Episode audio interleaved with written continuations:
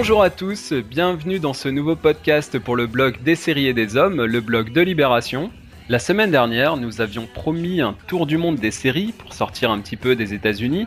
Avant de nous rendre dans des contrées plus inexplorées, nous allons faire une première escale en France. Ce sera l'occasion de faire un bilan euh, donc de cette saison 2013-2014 euh, et de relever les quelques projets qui sont parvenus à se démarquer du lot dans une production qui, euh, il faut bien l'avouer, nous a un petit peu déçus. Alors pour m'accompagner dans cette conversation, je retrouve à mes côtés Geoffroy. Bonjour Geoffroy. Bonjour Benjamin. Et j'ai également à mes côtés Joël. Salut Joël. Ben, bonjour à vous deux.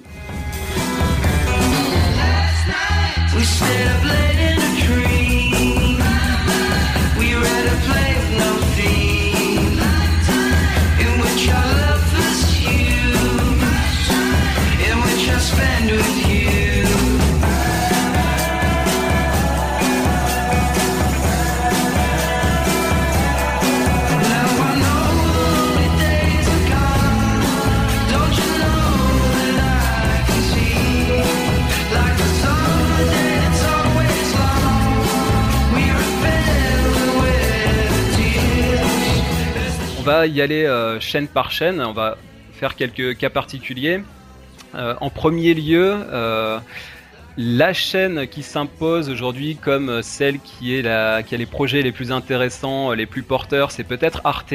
alors ne serait-ce déjà que d'un point de vue de la diffusion, Arte s'est vraiment positionné sur une diffusion très ambitieuse de séries comme Real Humans, dont elle a diffusé la saison 2, comme The Killing, euh, Borgen, Breaking Bad, Top of the Lake. Ils ont diffusé beaucoup, beaucoup de séries euh, d'horizons assez variés, toujours en version originale.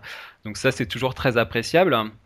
Par contre, à côté de ça, sur cette saison, ils n'ont quasiment pas proposé de nouvelles séries. par, série, je, je, me détache de tout ce qui est unitaire ou, ou mini-série. Euh, à savoir que ainsi soit-il, la saison 2 qui a été présentée euh, en avant-première euh, à Sérimania, au festival Sérimania, sera présentée et diffusée à la rentrée prochaine.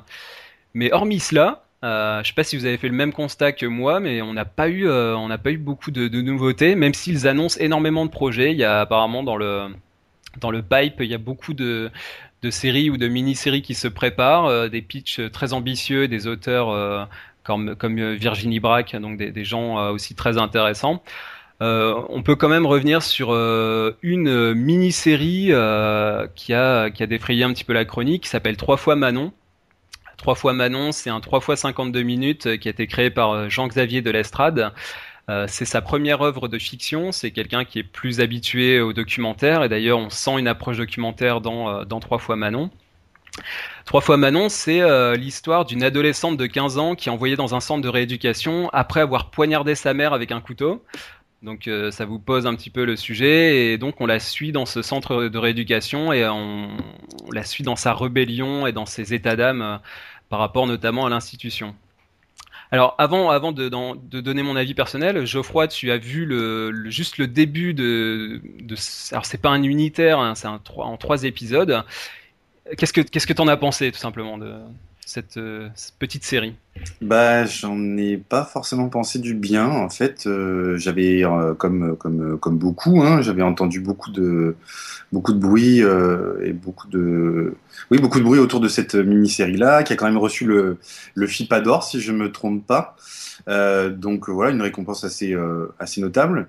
Donc voilà, porté par toutes les louanges, je me suis dit, bon, bah, je vais donc regarder ce, ce, premier épisode. Et je ne sais pas pourquoi, j'ai pas accroché. J'ai trouvé que le début était très très très très écrit. ça se voyait, on va dire, on voyait les, les rouages et la mécanique dramaturgique se mettre en place. Donc, euh, juste avant que la jeune Manon aille en centre de détention juvénile, je me suis dit, bon, j'ai un peu mis de côté, donc euh, je, vais essayer de lui donner une deuxième chance, euh, malgré tout, parce que voilà, trois fois 52 minutes, ça peut assez vite se regarder, mais c'est vrai que voilà, j'ai été un peu réfractaire pour un premier contact. Alors, après, moi, moi comparé, comparativement à toi, j'ai été vraiment emballé par, par cette mini-série. Euh, déjà, ne serait-ce que pour l'interprétation de, de, la jeune actrice qui s'appelle Alba Gaia Bellucci, qui est une actrice euh, française d'origine italo-scandinave. C'est plutôt un beau mélange et elle a vraiment un tempérament qu'elle exprime à plein, à la fois une colère rentrée et qui explose par instant de manière assez assez violente. On l'a beaucoup comparé à Charlotte Gainsbourg dans L'Effronté, dans La Petite Voleuse. Je trouve qu'il y a vraiment, il y a vraiment de ça. On retrouve aussi Marina Foïs oui. dans, le, dans le rôle de la mère. C'est un rôle complexe. C'est une mère qui euh, aime trop sa fille quelque part. Elle a un trop plein d'amour et donc euh, ça crée une, distance, une fracture entre les deux. Et finalement, elle n'arrive pas à communiquer si ce n'est par la violence ce que j'ai beaucoup aimé dans cette, mini-série, c'est euh, déjà toute, l'immersion dans le, monde des ados. À la fois l'argot, le langage de jeunes. Après, dans la suite de la, de la mini-série, donc elle se retrouve dans ce centre de, de, rééducation. Et là, elle est vraiment confrontée à des jeunes et à des ados de son âge. Et là, il y a vraiment, je trouve, un naturel dans le l'expression. Euh, et puis les thèmes qui sont abordés, je trouve qu'ils sont très, ils sont très intéressants. À la fois le, des, des, thèmes très contemporains comme la démission ou la perte de contrôle des parents. Ça, c'est un sujet très très intéressant à aborder. Évidemment, euh, la remise en cause des institutions. Ça, je trouve aussi que c'est, euh, voilà, ce sont des, des, choses dont on ne parle pas énormément, mais que ce soit l'école ou bien un centre un centre éducatif fermé comme celui dans lequel elle se retrouve, c'est voilà, ce sont des institutions fortes, mais qui, euh, qui sont un peu, qui sont assez discutées, euh, notamment en France. Donc c'est là aussi que la série est intéressante, c'est qu'elle est très française. Et puis, euh, ce que j'ai beaucoup apprécié dans cette mini-série, c'est cette espèce de militantisme pour un mode d'éducation alternatif. la jeune Manon se, se retrouve dans ce centre et là elle, est euh, soutenue et, portée par une, euh, enseignante qui euh, lui propose une autre manière d'éduquer, vraiment une écoute personnalisée et, une, approche très créative. par exemple, elles font des, on les voit par la suite créer un spectacle de marionnettes. Voilà, c'est une approche différente. Et c'est très dans c'est très dans la tendance de certains d'un certain cinéma du premier semestre des films comme euh, comme La Cour de Babel par exemple, qui est un documentaire de Julie Bertuccelli.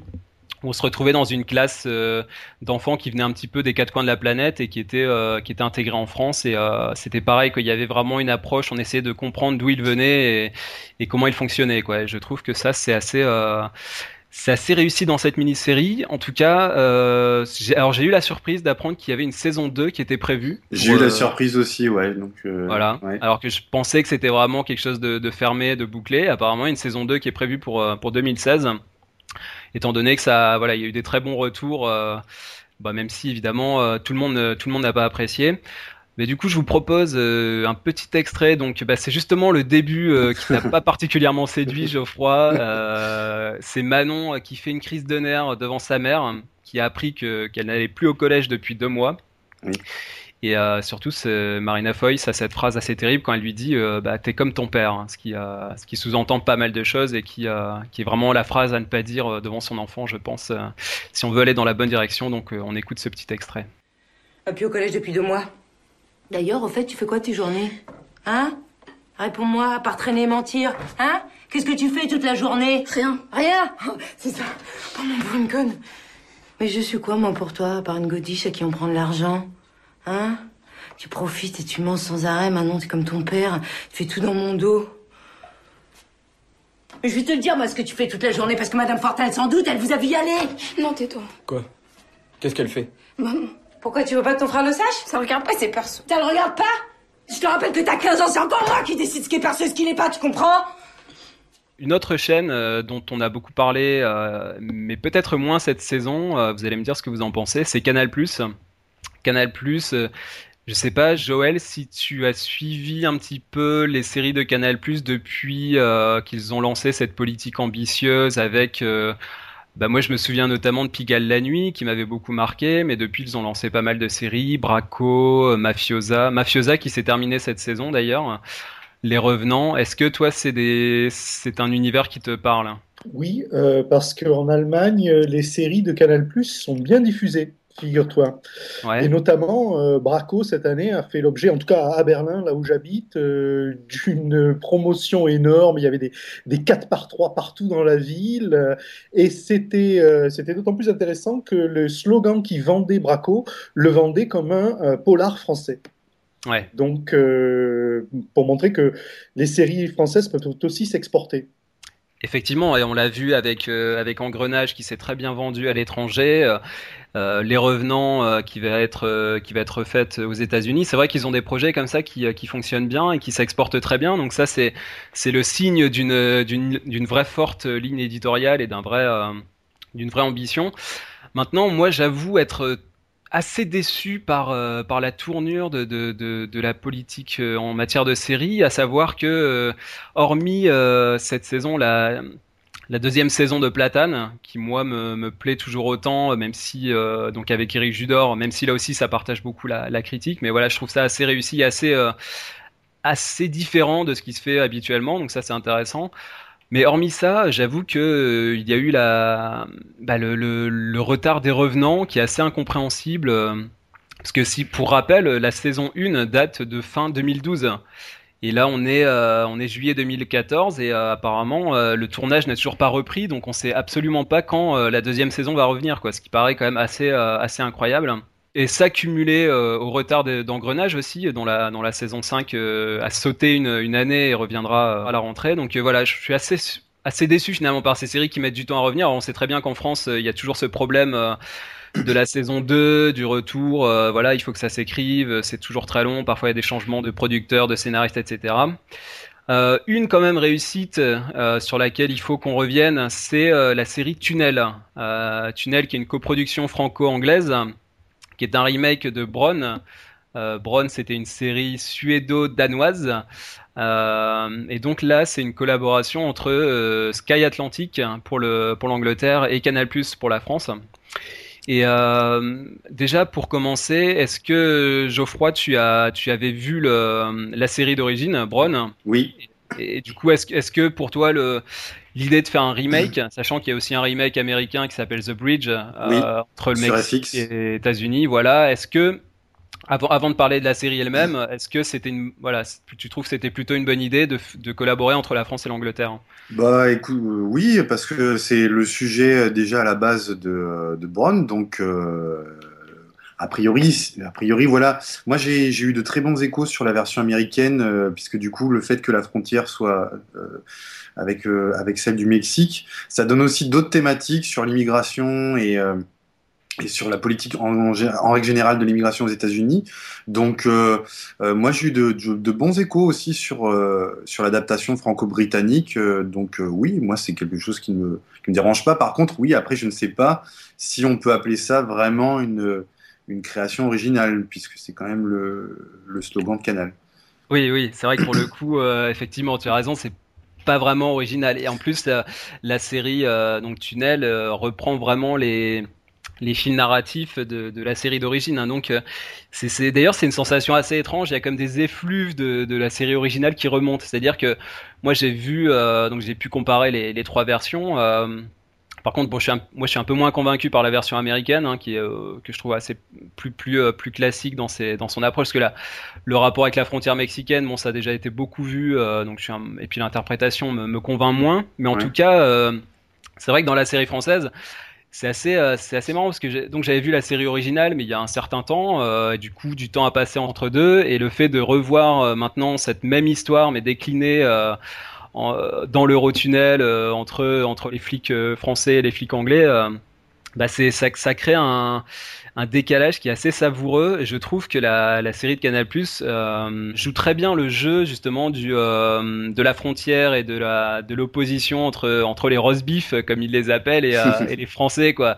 Et dès le dès le début, il y a cette euh, cette euh, séparation entre les, les Français euh, assez casse-couilles qui sont tout le temps en train de râler euh, et qui ont pas d'humour et, puis euh, les flics anglais qui ont cette espèce de flegme mais ce, ce recul sur les choses, même sur les crimes les plus atroces et euh, je trouve que c'est vraiment très très bien amené dans la série et, euh, et en plus c'est quand même assez euh, bah, c'est assez rare quoi une euh, une collaboration comme ça parce qu'on parle beaucoup de coproduction euh, dans les séries euh, ce qui donne pas toujours des choses euh, très intéressantes hein. on parlait de, de- des donc c'est un peu le, fourre-tout qui qui donne pas forcément des résultats très porteurs alors que là je trouve qu'il y a vraiment une bah, y a un- une complémentarité dans les dans le dans la maîtrise dans le savoir-faire puisqu'on a à la fois des auteurs anglais et français et on a le pilote euh, et même les deux premiers épisodes qui sont euh, réalisés par Dominique Moll qui est quand Oui. même euh, le réalisateur de Harry, un ami qui vous veut du bien, le réalisateur de Lemming. C'est quelqu'un qui tourne que tous les 5 ans à peu près.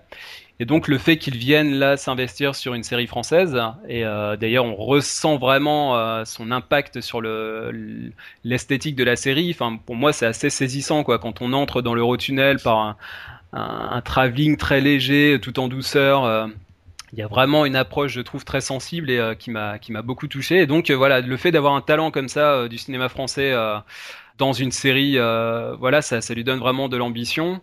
Euh, on a un générique de Charlotte Gainsbourg aussi. Euh, on a une actrice qui s'appelle Clémence Poésie qui avait joué dans Harry Potter, qui a, je trouve parfaite dans ce rôle où elle reprend justement cette espèce de presque d'autisme. Hein. C'est un personnage qui est euh, asocial, qui a vraiment un décalage par rapport aux gens qu'elle peut côtoyer. je trouve qu'elle elle emprunte vraiment très bien ce rôle. Et euh, voilà, je, voilà, moi je suis vraiment séduit par ce projet qui a été tourné à Calais. Euh, première fois qu'ils vont tourner dans l'Eurotunnel. Là aussi, ça nous sort un petit peu des, des, des, bureaux parisiens. Ça permet de, voir autre chose. Et euh, vraiment un, un, point d'honneur sur la, sur la réalisation, beaucoup de vues aériennes, des plans très larges. Je trouve que vraiment, voilà, il y a, y a une, approche esthétique qui est, euh, qui est très réussie dans, dans cette série. Et du coup, je vous parlais de euh, bah, de la première rencontre entre les enquêteurs français et, leurs homologues anglais. Et euh, donc l'enquêteur anglais qui est incarné par Stephen Dylan, qu'on avait vu dans, dans Game of Thrones notamment, euh, bah, surnomme, surnomme Elise Wasserman John, comme, comme Jeanne d'Arc en anglais. Et c'est justement un rôle que, que l'actrice a, a, interprété dans un film. Et c'est un, une référence que elle ne comprend pas vraiment et qui lui échappe. on l'écoute dans cet extrait. Là, les roast beef. T'inquiète, ils parlent tous français maintenant. Bonjour. Bonjour. Bonjour. Parlez-vous anglais? Our forensic teams are already working. Sure. She's been placed. The posture. Yes. And the legs are. Her head is in France and she's French, so it remains a French investigation. Steady on, Joan. I'm not looking for a war over it. My name is not Joan. Maintenant, un petit détour par euh, par France Télévisions. Euh, là aussi, il faut qu'on y vienne. Euh, bah là, autant j'ai été déçu par euh, par Canal+, autant je le suis d'autant plus par le groupe France Télévisions. alors, il y, y, a deux choses. Il y a d'une part, en termes de nouvelles séries. Bah, je pense qu'il y a quasiment rien à relever d'intéressant cette saison. Donc ça, c'est quand même assez dramatique parce qu'ils sont vraiment revenus sur leur, politique de polar, euh, de séries euh, euh, assez, assez classiques, assez conventionnelles. on sent qu'il y a une espèce de repli sur soi, de retour aux bonnes vieilles recettes en période de crise économique et interne assez, assez profonde. Et en termes de séries qui reviennent, bah, Les Hommes de l'Ombre devaient revenir en saison 2, et là c'est pareil, ça ne reviendra que peut-être à la rentrée qui vient. Donc là aussi une série qui tarde à revenir. Par contre, euh, Geoffroy a quand même deux bonnes séries, euh, même très bonnes séries qui reviennent. Euh, moi, je l'aime beaucoup, c'est Fais pas ci, fais pas ça, qui bah, revient à chaque rentrée. donc là, on en est à la sixième saison et vraiment, ça devient un rendez-vous annuel. Et rien que ça, c'est assez important à signaler parce que dans le terme de séries françaises, on a très peu de séries comme ça qui reviennent régulièrement et qui créent vraiment un, rendez-vous avec le spectateur. Et l'autre série qui vraiment commence à prendre une ampleur assez vertigineuse et, qui en plus est programmée pour faire cette saison, donc elle a une durée euh, déjà établie, c'est Un village français. Euh, Est-ce que pour toi Un village français reste une série euh, vraiment à voir et qui, qui prend vraiment de l'ampleur au fur et à mesure des saisons? Ah bah ouais, complètement. Complètement. Alors autant je te rejoins sur euh, fais pas si fais pas ça, mais c'est sans pour autant renier l'appellation. Bon, c'est du c'est du bon divertissement. On est content de retrouver les deux familles, les Boulets et les Le Pic. Euh, c'est une, très chouette comédie aussi, qui se prend pas au sérieux. Autant un village français, c'est vraiment quelque chose de fantastique, je trouve vraiment, mais euh, pas forcément. Euh, c'est tout pays confondu. Moi, je, trouve que cette série est vraiment, voilà, la première saison, je pense, souffre un peu de sa forme visuelle, je pense. Elle fait un, un peu datée. On dirait qu'elle est un peu réalisée dans les années 70, mais il y a quand même malgré tout une force d'écriture qui est déjà présente. Et à partir de la saison 2, euh, euh, qui reste aussi de, les deux premières saisons sont de six épisodes. Euh, à partir de la saison 2 et la saison 3 qui amorce euh, d'ores et déjà voilà avec une, une, une, saison de 13 épisodes, oui, ça, ça gagne en, en, ampleur, en densité. Le jeu est vraiment super, l'écriture est, est d'une invention euh, et d'une surprise permanente. C'est très émouvant, c'est très beau aussi. Donc euh, on s'attache à des personnages qui peuvent disparaître potentiellement.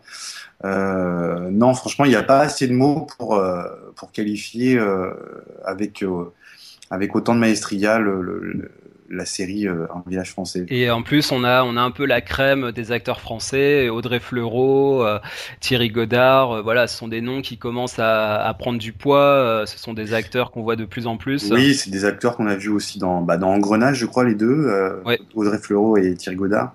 sur, sur Fais pas si, fais pas ça, moi je suis quand même plus enthousiaste et c'est vrai que j'entends beaucoup d'échos euh, qui ont tendance à modérer un petit peu mais attention j'ai envie de dire euh, la, comédie c'est ce qu'il y a de plus compliqué à faire quoi et euh, c'est vraiment ça doit être calculé à la seconde près et il y a une histoire de rythme de et je trouve que les acteurs sont vraiment très impliqué. Il y a un côté familial dans cette série. Alors familial, c'est peut-être un grand mot, mais qui, me touche dans le sens où on a vraiment l'impression qu'ils ont un plaisir à se retrouver chaque année euh, et euh, à faire cette série ensemble. Et je prends un plaisir à chaque fois démesuré à, regarder cette série. Donc voilà, moi je pense que c'est vraiment une une très très grande réussite pour, pour France Télévisions. Joël, on va, on va faire, avant de faire un détour pour, pour, pour, boucler sur la France, on va faire un petit détour par, par OCS, mais je voudrais quand même avoir ton avis sur euh, un petit peu cet état général des, des, chaînes françaises. Toi, tu connais, tu connais un peu ces institutions, et c'est vrai que ne serait-ce que euh, TF1 qui, euh, bah, a présenté une mini-série qui s'appelle Résistance, qui a été diffusée depuis. C'est pas mal, mais bon, c'est quand même, on reste sur euh, sur une politique et une ligne éditoriale qui, me paraît assez limitée. M6 euh, a de graves problèmes internes, il euh, y a des affaires qui commencent à sortir, on sait que ça ça tourne pas très rond et en, en tout cas en termes de série pour pour s'arrêter à ça, ils ne produisent euh, quasiment plus rien. Et la TNT reste toujours euh, aussi inactive et on peut le voir sur les sur les réseaux sociaux, il y a beaucoup de scénaristes qui qui se plaignent de cette inertie, qui comprennent pas pourquoi bah, leurs projets ne peuvent pas aboutir sur une chaîne de la TNT. Qu'est-ce qu'ils font voilà, je veux, alors je veux pas non plus euh, surdramatiser tout ça, mais qu'est-ce que tu penses de cette situation euh, de, de, des chaînes françaises euh, de manière un petit peu générale? Je pense que tous les, actuellement tous les secteurs industriels sont, sont, touchés. La télévision est une industrie comme une autre, elle est, touchée aussi par la, par l'ambiance générale. C'est assez difficile pour tout le monde. Mais il ne faut pas être aussi dur que ça avec euh, le service public français. Il faut quand même euh, pas oublier que le service public français aujourd'hui, c'est quand même un chapelet de, chaînes. C'est un véritable réseau de, chaînes, que certaines sont, spécialisées, et que chacune de ces chaînes produit des, bonnes choses. Alors peut-être que euh, dans la proportion d'une chaîne, ça nous paraît très insuffisant, mais si on fait la somme de toutes les expériences qui sont faites sur le service public, ça n'est pas non plus désespérant euh, avec un petit peu plus de moyens, avec un petit peu plus d'audace surtout. C'est l'audace qui manque à notre service public, mais pour des raisons euh, qui seraient très longues de, de développer ici. Mais, il y a de très belles choses aussi qui se font. Euh, c'est un, réseau qui est très moderne aussi, qui a beaucoup investi dans Internet. Je pense à Arte, je pense à France 4 aussi. Euh, ce, qui est, bien. il faut aussi moderniser son outil et, le, service public français l'a peut-être mieux fait euh, actuellement que, l'ont fait les chaînes privées françaises. Donc euh, le bilan n'est pas si négatif que ça peut-être. Ouais, mais moi je suis assez. C'est sûr, il est très morose. Voilà. Ah oui, oui, bah de toute façon, on sait que la, la, la, la conjoncture est très compliquée. Euh, Radio Canada est en grande difficulté. Euh, BBC News est en train de licencier. Enfin voilà, on sait que c'est un peu compliqué, euh, pas seulement en France et. Euh, et France Télévisions euh, est touché euh, particulièrement par le, le, retrait de la publicité et, et bientôt euh, ils seront financés entièrement par la redevance et donc euh, la redevance qui va augmenter aussi, donc ça va, ça va aussi fâcher un petit peu les, téléspectateurs. Bon voilà, enfin moi en fait ce qui me déçoit en substance c'est euh, qu'ils ont eu une politique qui, qui, tendait à aller vraiment dans quelque chose de, différent, dans des choses ambitieuses, que ce soit une série comme Clash qui m'avait beaucoup plu ou euh, les beaux mecs. Euh, voilà, je trouve qu'il y avait a, il y a des belles des belles tentatives, mais là j'ai l'impression qu'ils reviennent à des choses un peu plus classiques. Bon, après, euh, y a quand même ils font quand même de belles choses. Ce qui me déçoit vraiment, c'est TF1, c'est M6, c'est la TNT. Voilà, moi je trouve que là, il faut quand même, euh, même qu'au bout d'un moment, ça, ça bouge. Et euh, alors, euh, on n'est pas sur, enfin, la j'allais dire, on n'est pas sur le service public, mais la TNT, enfin, ils ont quand même une mission presque, voilà, de service public. Ils ont quand même des, objectifs à satisfaire. Mais bon, ça, on verra si ça, si ça évolue dans, le bon sens. Par contre, Joël, tu parlais de bah, évidemment du manque de moyens. Il y a quand même un, bon exemple qui vient contredire ça. C'est euh, une série de OCS pour le, label presque OCS signature qui s'appelle Lazy Company, euh, qui est revenu en saison 2 euh, donc en début d'année 2013, 2014 pardon. Et là, pour le coup, bah, c'est des moyens euh, assez réduits. c'est tourné en Touraine et il y a voilà, il y a pas beaucoup de moyens, il y a pas beaucoup d'argent, mais alors ils arrivent à faire quelque chose de vraiment euh, très impressionnant, quoi, de, ne serait-ce que d'un point de vue visuel. C'est une série qui est, euh, qui, est, qui est, très bien faite, très bien réalisée. Euh, c'est une comédie, donc pour la présenter un petit peu, qui débute quelques jours avant le débarquement qui est centrée sur sur quatre soldats américains euh, qui vont commencer par faire des boulettes et qui du coup vont être envoyés dans une, une, compagnie un peu de branque qui va s'appeler donc la Lazy Company. C'est rempli de d'idées. J'avais regardé la présentation sur le site web de, d'OCS et ils, expliquaient que euh, ils expliquaient un petit peu le pitch et comme donc ils expliquaient qu'il fallait trouver euh, en gros une mystérieuse base secrète allemande cachée sous terre et que donc pour ce faire les, les gars de la Lazy Company avaient euh, avaient des alliés. Donc ils avaient un général insupportable un super soldat trop gentil une résistance composée uniquement de jolies jeunes femmes un ex-soldat reconverti en cuistot, un japonais égaré, enfin voilà, tout plein de personnages euh, assez baroques. Et euh, des ennemis complètement dingues, des, des nazis, un monstre masqué, enfin voilà, il y a des personnages complètement complètement loufoques. Et alors, ce qui est vraiment, ce qui est vraiment jouissif dans cette dans cette série, hein, qui va vraiment dans la parodie, dans le pastiche, c'est vraiment plus que du second degré, c'est qu'ils se permettent de reprendre des personnages historiques, de, les incarner avec des accents euh, à mourir de rire. Donc on voit apparaître dans la série euh, à la fois Hitler, euh, qui est un personnage vraiment savoureux, qui est absolument ridiculisé et en même temps vraiment tordant comme personnage. On retrouve, on retrouve Churchill, on retrouve Mussolini, on retrouve De Gaulle, Pétain. Euh, D'ailleurs, euh, on voit euh, Hitler qui organise une Reich Party. Euh, donc là aussi, c'est assez savoureux. Donc voilà, des accents très forts. Il y a une fille, donc une une jeune femme qui a un accent alsacien, on comprend à moitié ce qu'elle raconte, mais alors vraiment c'est là c'est pareil, c'est très très bien incarné. Euh, voilà, je trouve que c'est vraiment un projet très très ambitieux, très intéressant pour euh, qui coûte pas très cher à mon avis, qui a vraiment des, des art, enfin j'allais dire des artifices, mais euh, pour le coup c'est pas pas superflu quoi. Par exemple, à chaque fois qu'un personnage apparaît, il y a une espèce de page de présentation comme dans un manga. Euh, voilà, tout est stylisé. Euh, ça, rappelle un petit peu en gros ce qu'a fait euh, Camelot, mais encore plus barré quoi. C'est-à-dire que ça va ça va ça va beaucoup plus loin. Et euh, il y a une chose vraiment qui est très marquante dans cette série, c'est le générique euh, qui, euh, est vraiment magnifique, peut-être l'un des plus beaux génériques de séries françaises que j'ai pu voir, et notamment du point de vue de la musique. La musique, c'est un hommage à, à Ennio Morricone, période western spaghetti, Sergio Leone, et du coup, on écoute ce générique, il est signé Thomas Capot et Jean-Sébastien Vermal. Et voilà, écoutez la musique, elle est vraiment sympa.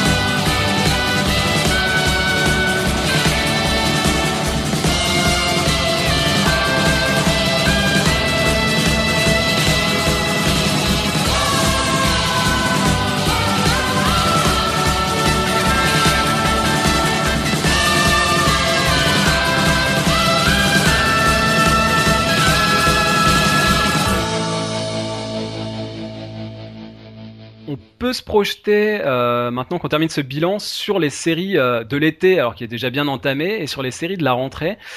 Geoffroy, est-ce qu'il y a en particulier une série que tu attends? Alors, soit cet été, soit euh, à la rentrée de septembre, soit, les deux peut-être. Qu'est-ce que tu attends avec ferveur et impatience? Alors, cet été, bah, il y a déjà les saisons 2 respectives d'Utopia qui vient de, qui vient reprendre, la série anglaise sur Channel 4 que, que moi personnellement j'ai vraiment, vraiment adoré l'année dernière. Euh, bien sûr, il y a le, retour de Rectify, mais il y a surtout, bah oui, la nouveauté d'HBO, euh, The Leftovers, que je vais, euh, que je n'ai pas encore commencé, qui a démarré il y a peu. Donc, c'est la nouvelle création de HBO par Damon Lindelof, là, donc, donc l'un des, l'un des pères de Lost. Et surtout, bah, alors c'est prévu pour 2015. c'est The Last Man on Earth, donc c'est une comédie qui est attendue sur la Fox avec Will Forte, en fait, qui est un ancien, euh, je ne sais pas si c'est un ancien ou s'il est toujours comique au, Saturday Night Live. Et je trouve que c'est un pari assez audacieux euh, pour une série, donc, et pour une série de network, puisqu'il s'agit tout simplement de présenter donc le dernier homme sur Terre euh, d'un point de vue comique, et donc il part à la recherche des, survivants sur, sur toute la planète. Joël, de ton côté, est-ce qu'il y a des choses sur ta liste que tu attends avec un peu plus d'impatience que le reste? Oui, j'ai hâte de voir euh, le premier épisode d'un cartoon qui est promis à la rentrée, qui s'appelle BoJack Horseman. D'abord pour les voix, parce qu'il va y avoir les voix de Will Arnett, par exemple, de Aaron Paul, qui, va, qui, qui, vont être dedans, Alison Brie aussi. Le synopsis a l'air très drôle, le, le, trailer est bien sympa, on peut le voir d'ailleurs sur tous les sites de partage. Donc la série s'appelle BoJack Horseman, et ça promet d'être une série un peu trash sur les non pas les coulisses d'Hollywood, mais disons les has d'Hollywood. Euh, donc ça peut être très drôle. Par contre, je ne peux pas promettre euh, quoi que ce soit parce que je crois savoir que c'est la première création du, créateur de cette série, donc qui s'appelle Raphaël euh, Bob Waxberg. Et en tout cas, moi, personnellement, je n'en avais jamais entendu parler. Donc je ne sais pas si ça sera à la hauteur de mes espérances. Mais j'ai très hâte de voir le premier épisode. Donc on verra ce que ça donne. Euh, moi, je, rejoins pas mal euh, Geoffroy, bah, évidemment sur Utopia. Alors euh, dire que je l'attends, c'est un euphémisme. Donc effectivement, elle a, repris là par deux épisodes de, suite. Et je pense que je vais attendre que ça soit terminé pour vraiment m'y plonger. J'attends aussi beaucoup la saison 4 de The Killing qui arrive le 1er août, donc qui a été reprise par Netflix. Et puis j'attends avec ferveur, une grande impatience, Petit Quinquin pour plein de raisons, parce que euh, ça a été vraiment euh, loué par tous les critiques, euh, par la presse nationale et internationale lors de la projection au Festival de Cannes. Donc bah, c'est pas rien hein, pour une production d'Arte. Là, je pense qu'ils ont tapé dans le mille.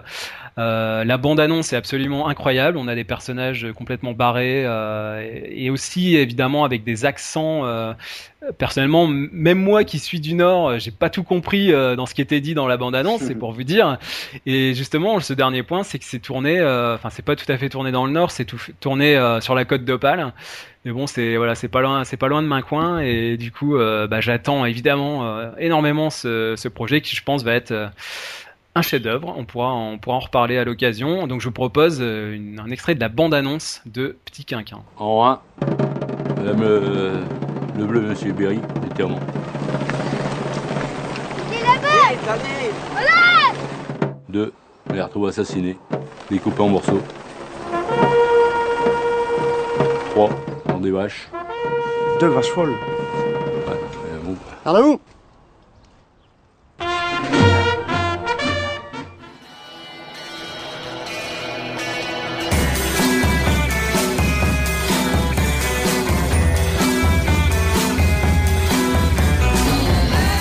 Merci à tous de nous avoir suivis dans ce podcast. Comme promis, la semaine prochaine, nous reviendrons sur les séries de ce qu'on appelle le reste du monde, qu'elles nous viennent du Brésil, de la Norvège, du Canada ou de l'Australie.